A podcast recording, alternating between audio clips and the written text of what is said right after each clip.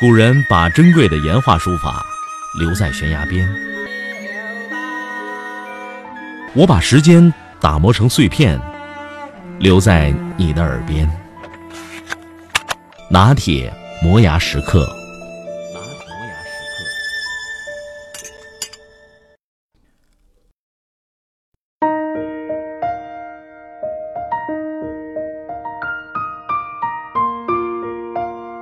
二零一三年暑假，我跟我上铺的哥们在北京穷困潦倒，两个人都很倔强，不想跟家里伸手要钱，就四处找工作。在五八同城橙色部落上看到很多兼职信息，也往学校窗口贴的兼职广告上的联系方式打了很多电话，最后要么是别人不满意，要么是我们不满意，我们只好先在三十八度高温的宿舍里苟延残喘。那个时候，我们俩已经过上了计划经济生活，每天都是康师傅泡面，一根火腿肠还要一人一半。学校也不知什么时候心血来潮，开始给宿舍装电风扇，估计怕一些游戏宅男热死沙场。我们走投无路的时候，宿舍的电风扇还没有安好，每天早上七点不到就被电钻的声音叫醒，梦想。都被吓跑了。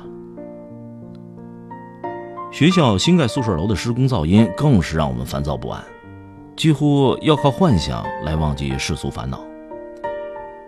幸好我们都没有被现实打败，硬是相敬如宾、同甘共苦，总算没有造次的倾向。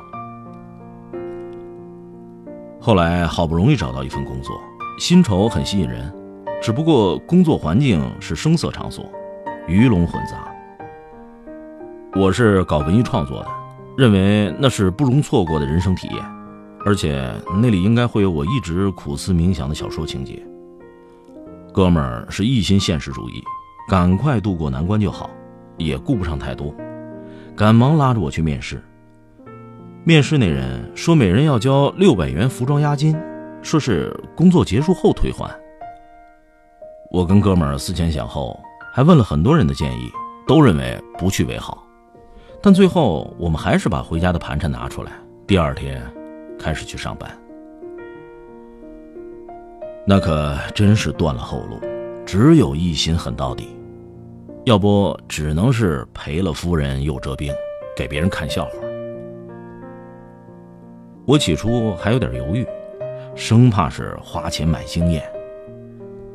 江湖险恶。我们毕竟太年轻，哥们说没事儿，风雨之后方见彩虹。去工作前一天晚上，我跟哥们儿在外面买了一个大西瓜，两个人一人一半，一人一个勺，一挖一口，吃的倍儿甜。那是我迄今为止吃过最甜的西瓜。因为第二天上班。当天大半夜，我们就在大兴区和朝阳区的交界处的马路上流浪。那个时候，我才明白那些北漂的痛苦不堪。声色场所、花天酒地，到底还是不太适合我们。我们虽然可以忍辱负重，但是在老板要求我们办 IC 卡的时候，我们还是选择了退缩。毕竟不想为了一次生活体验而毁了整个人生。最后，我们在零点以后冲出来的时候，大街上早已经没了人影，没有公交，没有地铁，连出租车也不见踪影。那时候，我们俩身上加起来只有六十块钱，而且即使有善良的出租车出现，从那个地方到五道口至少也要一百多块钱。我们已经做好了随时扔钱跑路的准备，但很幸运，没有出租车出现。我们的人生也因此少了一个污点。我拿着尚且苟活于世的手机，打开百度地图，试图找到早晨来的那个公交站台，打算坐一早的第一班车，看看海淀的睡意阑珊。我按照语音提醒走了很远，哥们儿在我旁边，却发现越走越觉得害怕，因为已经渐渐的没有了灯光。恐惧，夜幕寒冷，根本就顾不上我们已经一败涂地，那时候只想找家二十四小时营业的肯德基或者麦当劳填饱肚子，然后睡一觉。说不定睡醒了就会看见朝阳。估计我是天生的路痴，哥们看我已经被百度地图搞得晕头转向，赶紧停下了脚步。他看了看地图的位置，然后往回走。总之，凌晨两点过后。我们终于坐在肯德基吃上了汉堡，口袋里只剩下一大早的车费。和最甜的西瓜一样，我永远回忆那最美味的汉堡，还有鸡翅可乐。总之，忘不了。苦难中的一切都被衬托的无限美好，想忘也忘不了。本想回到学校，安生的在宿舍待几天。然后放下自尊，打电话跟爹妈哭诉，然后随着手机短信来了，银行卡的钱已经到账，就立即回家。哥们儿是按照这个步骤来的，只不过他坐火车回四川的时候，困在途中三天三夜，本该睡一夜就到家的，最后五天才勉强走到家门，像个乞丐一样。哥们儿在途中发了一个状态，人在囧途。我们看了新闻才知道，那条铁路遭遇了暴雨，前方已经坍塌，所以被困三天三夜，整个车厢充满了汗腥味儿和泡面味儿，还有臭脚丫子味儿。那时候，哥们儿打电话说，以后再也不作死了，这辈子就安安稳稳、快快乐乐的，挺好。我那时候还在学校，宿舍就剩我一个人。我每天看着电视剧，敲着我信誓旦旦要完成的小说，吃酱香饼和泡面。大半夜也去肯德基吃柯震东代言的黄金脆皮鸡。那时候我已向一高中同学求助，所以有了一些流动资金。每天花钱的时候看心情，总之，不吃大餐就好。哥们儿遭遇囧途后回到家，天天的锦衣玉食，小日子过得舒坦的同时，还不忘记我这个共患难的兄弟，每天都要打电话来刺激我一番。这个时候，我已经准备开始做家教，教高中数学。去面试的时候，做了一份考卷，北京市西城区的二模试卷。我好歹也是江苏出来的，再说高数学的也不赖。用了一个多小时就做好了。负责人对照答案评分，最后因为一道大题少写了一种情况，考了一百四十六分，顺利通过面试。第二天满心欢喜的拿着准备好的教案去上课，负责人告诉我必须得讲到九月初。我说讲到八月中旬我得回家呀，我总不能暑假不回家吧，我爸我妈会想我的。负责人让我跟爸妈商量一下，我只好编了个谎，说女朋友会想我的。那时候我哪有什么女朋友啊，连男朋友都幸灾乐祸我了，还天天损我。最后为了爸妈，我只好放弃来之不易的差事，将回家的日程安排提前。那个暑假，我的小说没有写完，也再没有续写。我回到家，过上了舒适的生活，舒适到我无所适从。无所事事的时候，开始思考要珍惜生活，所以那个暑假拼命自学了心理学。每次跟刚认识的人谈话，总是扯到心理学，一不留神就会发现自个儿在剖析对方心理，有时候弄得对方无话可说，自己也挺尴尬。所以每次都挠着后脑勺跟别人道歉。后来熟了，对方也会悄悄地告诉我，说其实我分析的挺准的，可以开个情感咨询所。我笑了笑说：“我副业这么多，忙不过来。”那个暑假我在家还接到一个电话，哥们说他的苹果耳机丢在火车上了，然后花一百多买了一个，拆下包装后发现是假的。我也幸灾乐祸了他一番，扯平了。那个暑假，我跟我哥们儿也只能互相唾弃、互相取暖了。同是天涯沦落人，又何必自相残杀？其实这种接二连三的祸事并不少见。我跟我哥们儿的故事也不算什么大祸，只当是个经验教训，而且过程也挺欢乐。我们也知道，这世上比这更绝望的事儿多了去了。我们虽然没有继续倔强到底。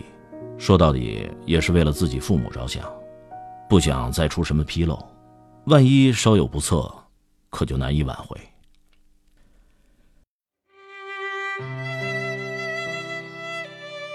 不过那次经历也让我懂得了很多，我开始在幻想的文艺之路上小心翼翼的走。那篇搁置已久的小说已在我的创作计划中，哥们儿有了上次的教训，开始有选择的找兼职。也收获了不少，我也变得更加百毒不侵。学校国家级创新项目自告奋勇当了负责人，一路千辛万苦抵住外界压力，最终完美结项，获得一等奖。可能是我们都不太惨吧，可是我跟我哥们儿在此之前都遭遇到了人生迄今为止最大的爱情滑铁卢，人财两空的时候。我们像条狗，天天在宿舍眼巴巴地盯着手机看，做梦都梦到前任回到我们身边，买彩票中了大奖，考试全都优秀。在我们看来，我们也算是凤凰涅槃、浴火重生了。可是我们知道，我们最绝望的时候，我们就像沙漠中一棵枯萎的小草，上天并没有给我们及时雨。而是给我们晴空万里，烈日当空。周围的世界也是，那些电影中陡然峰回路转的桥段，根本难以在现实中出现。除了苟延残喘，除了咬紧牙关，当然还要顺其自然。说不定有一天就会柳暗花明又一村。以前看过一篇文章。文章的后边说：“既然无路可走，就一起死磕到底。”的确是这样，我们要面对的苦难和挫折不会因为我们遭遇够多而减少，上天不会因为你的悲惨而怜悯你，他只会安排一道又一道难关来磨练你的意志。就像唐僧西天取经一样，想要取得真经，就不要有反途的念想，你除了继续死磕到底。根本没有其他退路。我决定勇往直前的时候，那一扇安逸之门就已经关闭。你想回头了？对不起，人家不给你机会了。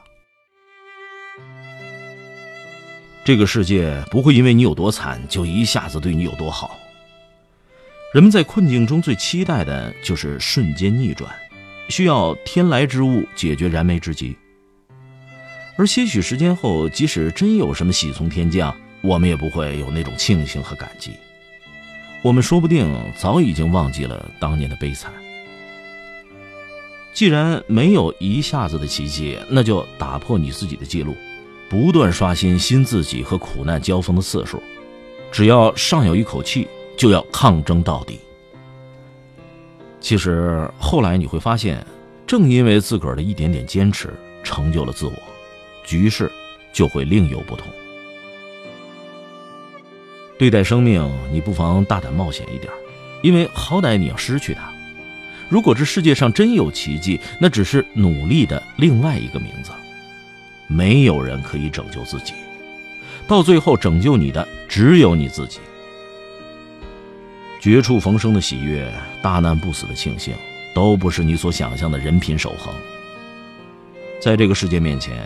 生活是无比具体而繁琐的蔓藤，你只有从中体会到酸甜苦辣，才知道它最后的余香。梦想这个东西，越是放在心中越重，越是离现实越远。不要等着天上掉馅饼，也不要奢望上天对你的同情，只有去努力，才有可能看见一片新的天空。我们不妨这么想。有结果的努力是锻炼，没有结果的努力是磨练。不管怎么样，每一种机遇都是你生命中不可或缺的元素。忽然想起网友的一句话，用在这里再好不过了。揣着文科生的心，阴错阳差的着了理科仔的道，一条工科生的命，索性一条路走到黑，不后悔就是。这样你奈我何？日子是狠狠逃过了十次的米，流失了很多养分，但不吃会死。我反复咀嚼，尝出了甜。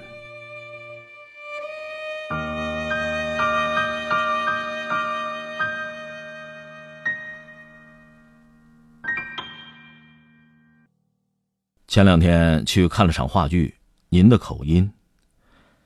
当那首《存在》被哭泣着吼出时，我听到了一种压抑被爆发的愤然，一种迫不得已的坚强。多少人走着，却困在原地。这部话剧到了这个时候，已经直抵内心。青春着，奋斗着，怀揣梦想的北京梦还剩多少？来自不同地域的人，大多数的人的想法似乎就只是这样，过上好日子，光鲜亮丽的返乡。而现实却是一大群的蜗居，每天拼命的挤公交，计算着还有多少余额。这就是我们难以启齿的北京梦。哥们儿，别再漫无目的的走了，走多远，终究是要回来的。一个人的寂寞，一群人的无奈。深深的祝福在这个城市里打工的人。你有过这样的经历吗？通过微信我们聊聊。微信搜索“拿铁磨牙时刻”或拼音字头，我等着你。